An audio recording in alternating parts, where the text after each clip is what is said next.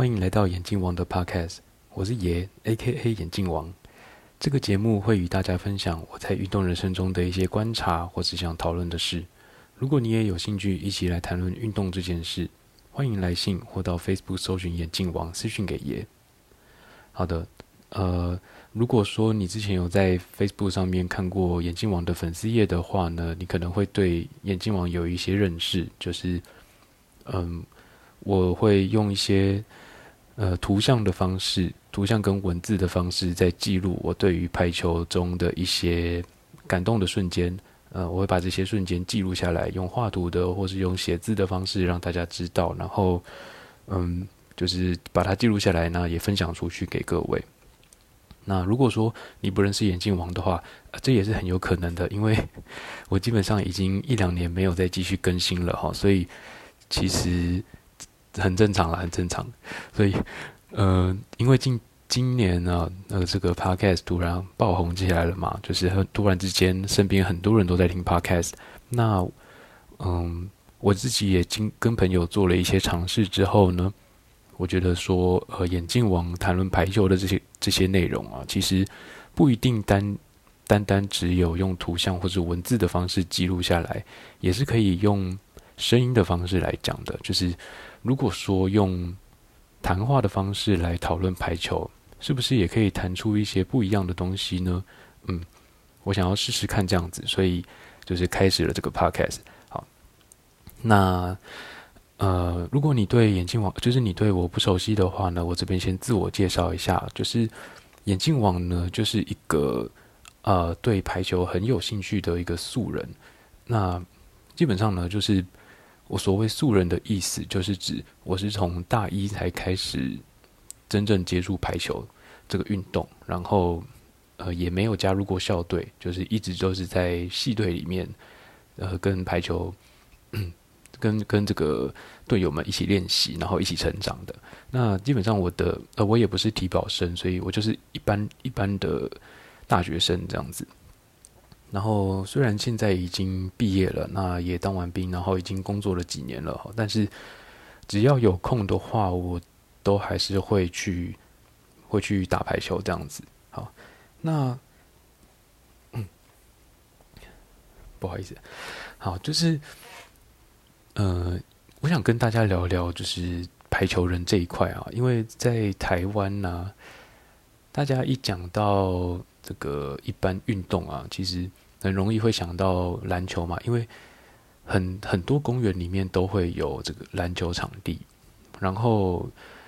呃有一些比较知名的公，比较也不说知名啦，有一些比较特定的公园呢，也有棒球的场地，然后也有一些足球的场地，就是这些场地呢，其实大家会知道要去哪里去找到他们的，但是你很少会在呃。路上看到就是排一群排球人聚集在那边打球，就你你不会知道排球人们到底都在哪里打球的。如果你没有在排球圈里面的话，但是实际上排你身边的排球人，然后比你想象中的多很多。怎么说呢？嗯，如果你可以问问，如果你是社会人士的话啊，你可以问问看你身边的同事以前有没有打过排球啊，或者是甚至是你自己本身以前可能也有一些打排球的经历。那呃，就我所知啊，很多人在高中的时候都有参加过班级排球赛。那我自己本身是没有啦，我顶多就体育课的时候碰一碰球而已。因为我我那个年呃，我那个年代体育课基本上大家都很想要打篮球，比较少人会想要打排球啦。对，所以这个我打排球，高中的时候打排球的机会不多，而且我高中的时候也不怎么运动了，所以。就是没有没有办法去接触，但是我知道很多人在高中的时候会去参加这个班级排球比赛哈，那就是下课的时候，大家会为了比赛要拿到好成绩嘛，要打赢其他班级，所以会围成一圈，然后互相把球打打过来打过去，那这个嗯画面其实是蛮有趣的，但是毕竟高中生嘛，那体育课体育老师可能也没有特别教，然后。嗯，也没有去参加这个校队练习啊，所以大家都是用自己认知中的方式在打球，所以很容易就会围成一圈了。其实也不知道为什么。那呃，有些人呢，就是高中经历过这一段之后呢，他可能就不会再继续打排球了。那有一些人呢，在进入到大学之后，就是像我一样啊，他会就是加入这个系上的系排，这其实是一个很普遍的现象哦。我觉得我我自己是觉得啦，台湾的排球人其实非常的多，而且大部分都集中在大学里面，就是这个系队啊，系队排球人的数量其实是非常非常庞大的。那可惜的是呢，呃，一旦毕业了之后，因为这个你知道排球要十二个人才能打嘛，很难很难去打得起来的。就是当你毕业之后啊，只剩下自己一个人，那你想要揪以前的队友出来打打球呢，大家时间又不太好瞧啊。那你想要自己去碰碰球呢，又不知道该找谁，对不对？所以这个当一旦离开了这个学校的系队之后呢，其实排球人是。不太容，不太知道要怎么再去继续打排球的，但是会想继续打球的人其实是蛮多数的哦。所以其实有很多人会呃看到眼镜王画了这个跟排球有关的图，那会有一些感触，就是因为我自己本身啊也对这些事情有非常多的感叹啊，就是在毕业了之后呢，呃。这个队友啊，就有点四散分四散纷飞的这种感觉，那其实是很很唏嘘的一件事情。虽然说啊，虽然说，呃，我当时在的那个系队啊，现在大概每一两个月都还是会聚在一起打一次球，但是，嗯，其实是很难得的啦，因为每次来的人，大家时间可能都不太一定啊，而且毕业之后你也没机会继续练球了。然后球技就逐渐的退步嘛，所以就感觉有点像是你的英文成绩，其实在你高中考大学的时候 是最好的一样啊。过了之后，你的英文成绩就逐逐渐的下滑。没有开玩笑的，因为很多人会在大学之后，英文成绩还是英文还是逐渐的变好。对，这不是一定的，不是一定的。但是呢，这个现象啊，其实是有一点可惜的。那如果说，嗯嗯，我我是很想让。跟大家分享，就是毕业之后如何能够继续打排球啊。所以，这个，那我今天主要想讨论的呢，就是这件事情，就是社会人士啊，如果还想打排球的话，怎么办？怎么办啊？好，我先分享我本身的经历，就是呢，嗯，刚毕业之后，哦，大学毕业之后，我去研究所，但是研究所毕业之后呢？就是我去当兵了嘛，那在这个当兵的期间呢，只要放假有空，我就会回我的母校去打球。那这段这一段呢，其实我相信很多跟我一样的排球素人，应该也是差不多的类似的经验了。就是他会，呃，这边其实分成两种人哈，就是。一种一种人呢，就是他只想跟自己熟悉的队友打球，所以他会希望是毕业之后大家能够纠团回来之后再一起打。那另外一种呢，就是比较愿意跟不认识的人或是比较陌生的人打球。那这种人就会比呃，可能自己一个在假日的下午啊，去学校的球场里面就直接去报队了，或者去贴人家的队伍。那这种人，这种人的话，可能会持续比较长的时间，还都还能够有球打，因为他会去四处寻找有没有更多可以打球的场地。哦，那我就是属于后面这一种，就是如果说队友能会想要揪团打球的话呢，我也会就是一时间可以的话，我就去参加。但是通常队友如果都没有都没有时间聚在一起打的时候，就是我会。自己去学校里面的排球场地跟不认识的人打球，那也因此呢，就是会认识到一些常常会去打球的，就是跟我同类型的这种球友。那打久了之后呢，他们就会变成是球场上的一个一群熟面孔这样子。那回到我说毕业之后啊，那我在当兵的期间，只要假日有空的时候，我就会回母校打球嘛。那嗯。通常呢，就是会看到这一些也是熟面孔啊，他们也会回母校打球。但是随着这个呃之后开始工作了，然后一年又一年的过去了，回去之后就发现这个熟面孔越来越少，然后球场越来越多自己不认识的人，那感觉呢对这一座球场的归属感呢就有一点越来越稀少了啊，但是这个归属感是不会不见的，就是他他这这座母校的球场永远都是我在这边。经历过非常多的练球啊，然后经历过跟队友一起打球的时光啊，然后我大学的这个光阴啊，可能有一大半都在这个球场上面度过，所以这球场对我来说是非常非常意义深刻的一个地方啊。就就算球场改建过很多次，然后也因为施工啊，因为各种活动封起来过，这个地方对我来说，它一直都是一个充满归属感的地方。那我相信大部分的排球人也都是这样啊，就是对你的呃母校的这个球场是充满了归属感的。那呃，刚说到就是毕业之后啊，呃，还是会一直抽时间回母校打球嘛。那除了我自己回去打球之外呢，我也会在呃，我有一段时间常常在这个学弟妹的。戏排啊，戏就是下一代他们练球的时候回去可能帮忙。刚开始是可以跟着一起练了，但是后来就是变成嗯，可能会帮忙喂球啊，然后帮忙捡球啊，或者帮忙看看他们的动作啦什么的，就是能够帮上忙的地方会希望能够尽一份力啦。但是时间久了之后呢，也会也是逐渐就是学弟妹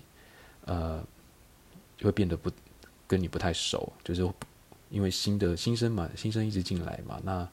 你也越来越少跟他们接触的机会。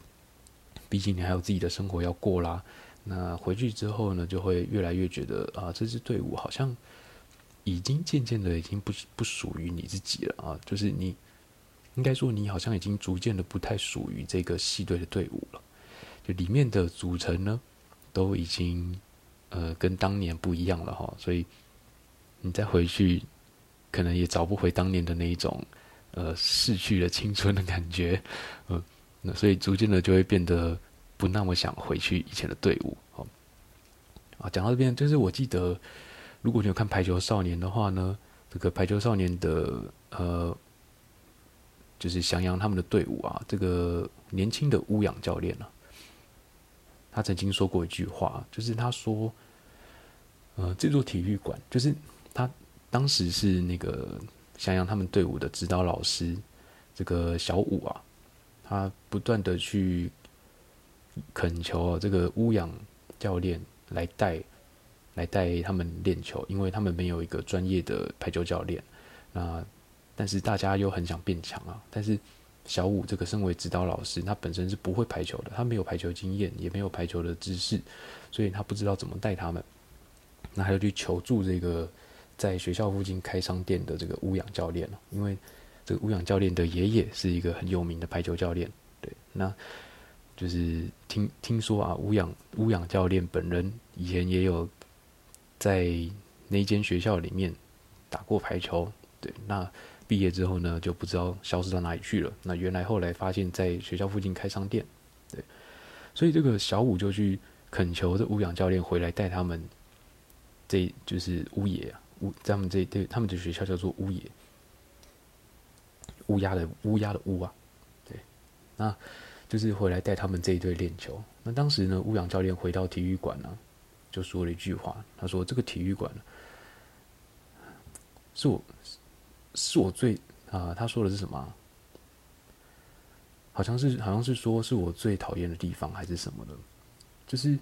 并不是说他对这个体育馆有不好的回忆，反而啊，反而是因为他对这座体育馆充满了太多当年的回忆了，他再也不想再走进这座体育馆来，因为每次每次一进到这座体育馆，这个地方啊，这个环境。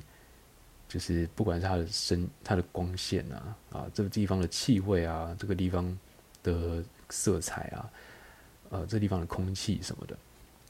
一再的、一再的在提醒这个乌阳教练哦，就是你再也回不到当年的青春了。哦，这个这个感觉哈，其实对于毕业过后的呃排排球人啊，其实是特别深刻的。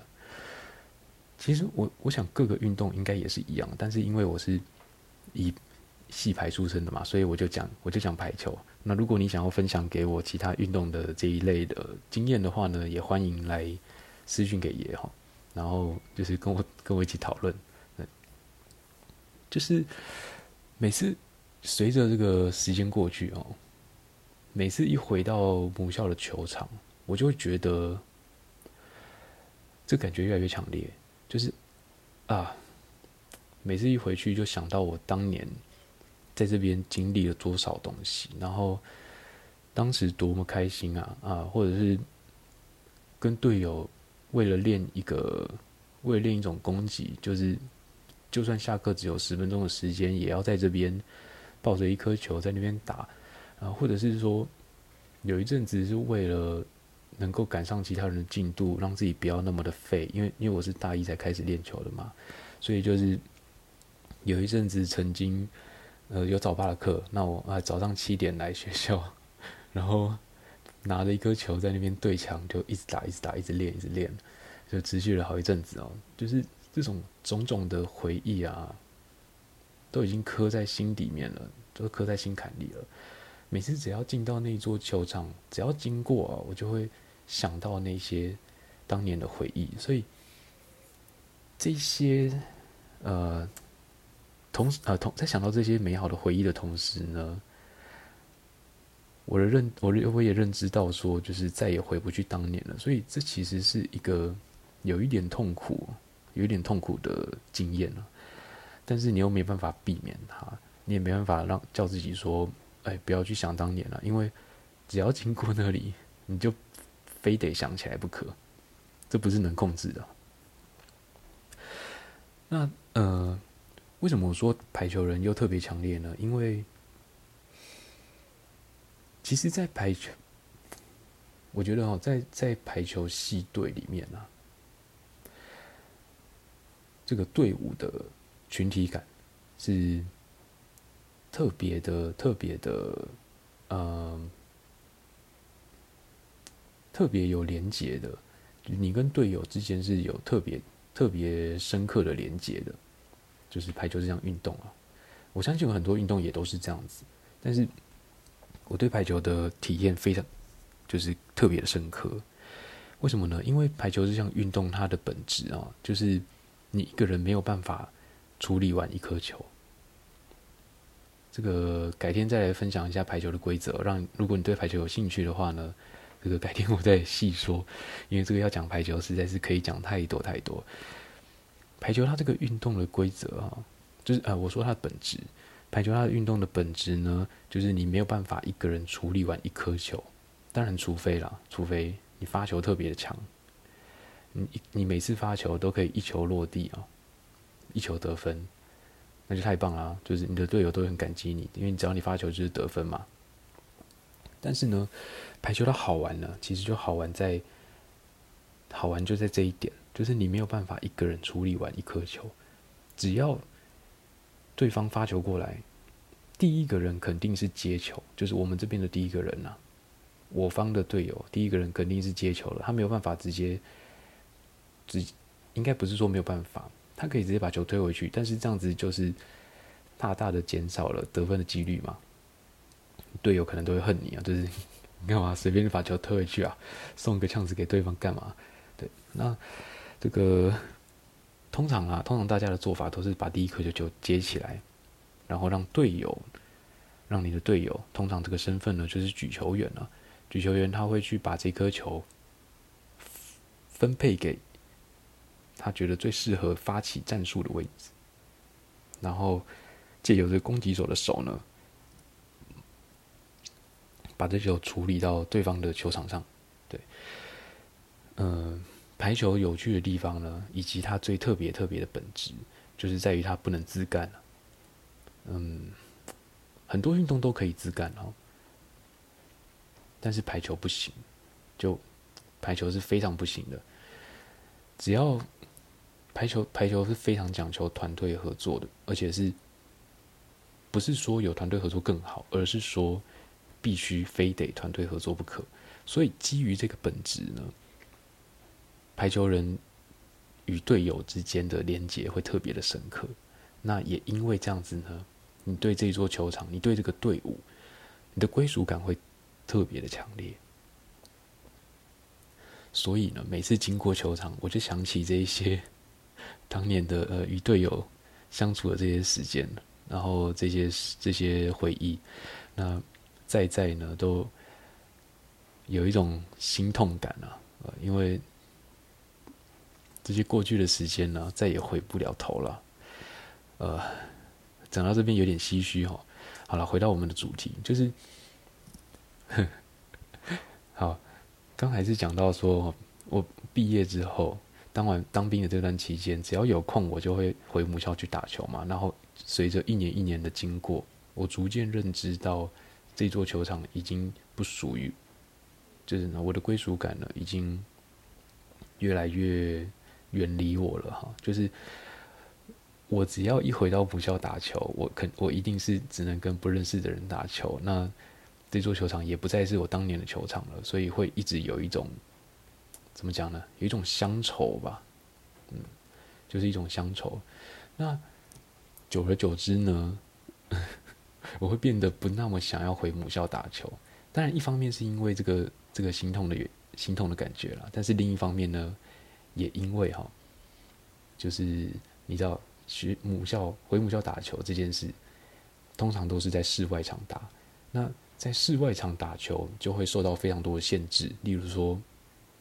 呃，只要今天一下雨啊，你就没有办法打球了，一整个下午就泡汤了。那不然就是说，因为在室外场打球是没有办法限制这个报报队的人数的，所以有可能呢，就是你到球场的时候呢，前面已经报了非常多的队伍，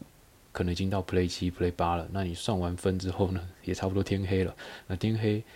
假日的晚上可能也不太会开灯啊，所以 这个能够享受打球的时间也很少哈。然后可能你的身体也冷掉了之类的。那如果你想要白天来打，趁人少的时候呢，啊，人人少又是另外一个限制哦，就是人不够就没有办法打，因为排球要打起来至少要十二个人呐。那或者是说太阳一大，反正这个天候因素哦。啊，然后有时候风也是很烦的事情嘛，就只要风风一吹，那个球就会歪，就没有法好好的打球。排球在室外打排球非常受天候影响啊，那有时候也是因为一些不可控因素，例如说人特别多或者人特别少，都没有办法好好的享受一场这个假日下午的打球。所以呢，我后来就逐渐往室内去寻找打球的机会，那。就是工作开始了几年之后呢，我开始会去寻找这个室内场，然后去报室内场的 play，这样子来打。那室内场有什么好处呢？第一个就是可以摒除受天候因素影响，因为是室内嘛。就是它它最最大受天气最大的影响就是天气热的时候，室内会很闷。那有些室内只要加钱就可以开冷气，那如果就可以解决这个问题哦。那如果没有办法没有办法开冷气的话呢，可能就忍受一下这个闷的感觉。但是室内的好处就是不用怕下雨，然后不用怕大太阳，那不用怕风啊，就是直接直接摒除掉这个天候因素，就是非常非常的好。那另外呢，就是因为室内场哈。因为它是需要租一个时段的，所以你可以确保你打球能够有一定的时间，就是不会太快就结束。可能一次就是打个两小时、三小时或四小时的都有，这种各种各种的室内场都是有的。那就是看你怎么找，然后报不报得到了。那为什么会说报不报道呢？是因为室内的另外一个好处就是会控制人数。通常啊，呃，我去打过几个室内场，通常都会限制人数，是一次是十八个人报名一个场啊，大概三两到三个小时，一次是十八个人报名。那为什么是十八个人呢？因为这样是分成三队，那三队轮流打的话，可能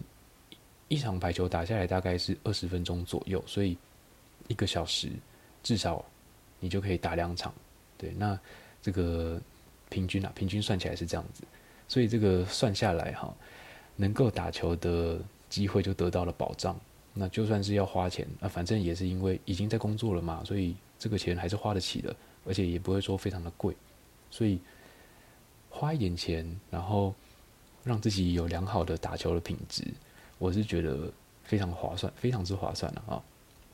所以我后来就逐渐的往室内场去了。那当然有时候怀念起这个学校的时光啊，还是会。还是会在学弟妹练球的时候，或者是老队友想要出来聚聚的时候呢，就是回去参加一下。但是基本上，如果我是想要呃好好的享受排球的乐趣的话，我会去打，我会去找室内场来报名。对，那如果如果说你是社会人士，那你现在苦恼于这个打球的限制啊，就是天后限制啊、人数限制啊，或者是。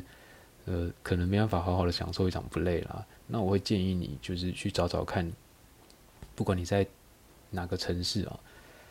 我是知道台北有特别多啦，那高雄好像也有蛮多的。那台南的话，我不太确定，不不太熟悉。那台中可能也会有一些。当然，室外场不用说，室外场地很多，但是像刚刚说的，室外场就有很多限制嘛。但是室内场的话，我觉得可以找找看，这个。通常有什么管道呢？有一个管道是赖群，但是赖群组是你可能要去了几次之后，才比较有机会被加入那个赖群组。然后另外一种管道就是，可能有人会在比较定期去租一个场地的话，那可能会在 Facebook 上面开这一类的社团，那可能就可以询问看看有没有这一类的排球领打社团可以去加入的。那有的话呢，就是我会推荐你。鼓起勇气啊，就去报名。那报名了就去，就是不用害怕说这些陌生人你都不认识，因为通常会去报名的、会去报领打的人，大家互相都不认识，只是他们通常都会因为地点的关系，比较常去某一个固定的球场。那久了之后，自然就会认识了。那这个这个感觉，其实跟你当年在学校里哦，想要去。除了练球时间以外，想要去 play 场打球，其实是一样的道理。就是刚开始你也是不认识 play 场的人嘛，但是去久了你就认识了。这个其实不用怕了，而且大家都是你知道使用者付费嘛，大家都有付钱，所以有有去有付钱的话，你就有合理打球的这个权利。所以只要好好的呃尊重主，就是主场地的人，然后尊重球友，然后。态度是 OK 的，对，那我我觉得就可以好好的享受这个打排球的乐趣。那身为社会人士，你还是有很多地方可以去找到能够好好打排球的地方的。对，好的，那么今天我想要讲的东西差不多就是这样了，就是社会人士还想打排球该怎么办？我差不多就聊到这里喽。如果说呃你有什么想要回馈给回馈给 回馈给。如果什么想要回馈给给我的话呢，欢迎写信给我，或者是呃到粉丝页私讯给我，就是只要在 Facebook 搜寻眼镜王，看到一个充满了各种奇怪插画的粉丝页，那个就是我啦。啊，那应该蛮好认的哈。好，所以